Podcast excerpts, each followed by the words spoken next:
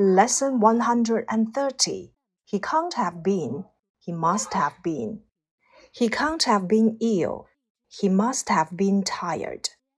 It can't have been my new hat. It must have been my old one. She can't have been Danish.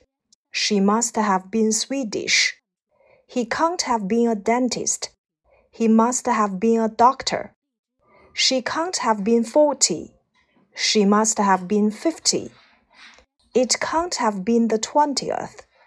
It must have been the twenty first. He can't have been the youngest. He must have been the oldest. He can't have been reading. He must have been sleeping.